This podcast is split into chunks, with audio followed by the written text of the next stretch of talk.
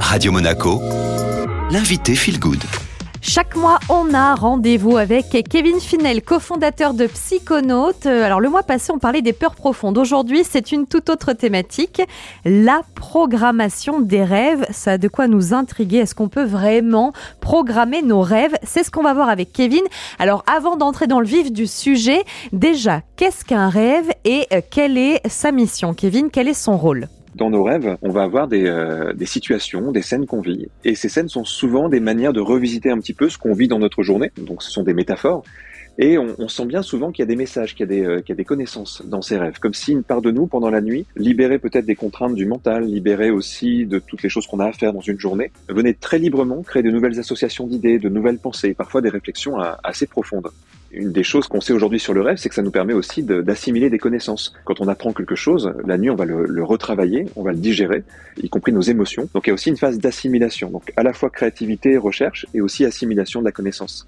Quand on parle des rêves, je pense forcément à l'interprétation des rêves. Euh, Est-ce que ça fonctionne vraiment? Il y a des limites quand même? C'est une très bonne idée de vouloir interpréter ses rêves, mais en effet, ça, ça pose beaucoup de limites. La première limite, c'est que quand on a un rêve, on est dans un autre état de conscience. On est euh, très très loin de toutes les règles du psychisme habituel. Euh, c'est justement la fonction du sommeil, c'est de nous libérer un petit peu de tout ça. Et quand on se réveille le matin et qu'on essaie d'interpréter nos rêves avec notre mental et ses conditionnements, c'est comme euh, essayer de traduire un langage qui est très loin culturellement du nôtre. En fait, on, on, va faire des erreurs de traduction, on va faire des interprétations qui vont être souvent des interprétations de notre mental et qui vont être parfois très très éloignées du rêve. Il n'y a que dans le rêve qu'on peut interpréter le rêve. Et puisque c'est la question qui me taraude, Kevin, est-ce qu'on peut vraiment programmer un rêve? Alors oui, c'est vrai que c'est pas une idée qui nous vient euh, comme ça à l'esprit, tout simplement parce que on a l'impression de subir entre guillemets nos rêves. Mais je crois que même un peu par inadvertance, il y a des personnes qui quelquefois euh, ont pu s'endormir en se disant tiens, j'aimerais rêver de ça, j'aimerais que réfléchir à ça, j'aimerais aller dans cette direction. Et il se trouve que ça se produit. Déjà, ça peut se produire assez spontanément, mais on peut apprendre à le produire, apprendre à, à donner une intention à la nuit pour que notre part inconsciente s'en empare et crée autour de cette intention-là un ou plusieurs rêves, un ou plusieurs songes.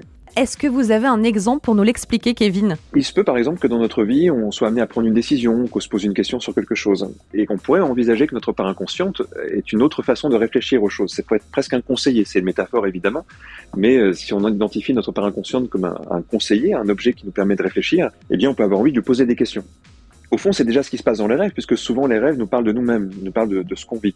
Sauf que comme on n'a pas posé la question, parfois on n'entend pas la réponse, on s'en souvient pas en plus quelquefois, euh, et puis surtout on a du mal à faire le lien entre ce rêve qui quelquefois nous paraît un peu étrange et notre réalité. Mais si on se programme une intention, qu'on s'endort avec une intention, on, va faire le lien entre les rêves qui vont venir la nuit et l'intention qu'on a proposée. Et c'est comme un dialogue qui commence à s'engager avec notre part inconsciente. On part avec une intention, ça nous répond avec euh, un ou plusieurs rêves. Ces réponses quelquefois euh, nous paraissent euh, assez claires, quelquefois un peu mystérieuses. Eh bien, on va on va engager comme ça un dialogue, on va reposer une question à notre inconscient qui va éclaircir encore un peu les choses. Et de jour en nuit, on finit par avoir un dialogue très productif avec soi-même. Alors, comment, Kevin, est-ce qu'on peut poser une intention pour qu'elle atteigne notre partie inconsciente Je pense que déjà quelqu'un qui veut, qui va s'endormir avec une idée, avec une question claire, il y a des petits rituels qu'on peut mettre en place. Écrire cette question, y repenser plusieurs fois dans la phase d'endormissement. Passer par un état de conscience un peu modifié comme l'auto-hypnose peut vraiment aider, ou un état déjà un peu de méditation qui nous permet d'être très connecté à soi-même, ce qui fait qu'au moment où on pose cette intention, on a vraiment la sensation qu'elle est entendue à l'intérieur de nous. Tout ça, c'est des choses qui vont, euh, qui vont faciliter.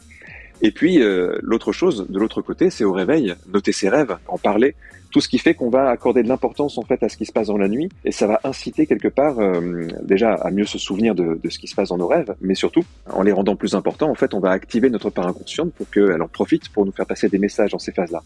Donc il y a la préparation, puis il y a le débriefing.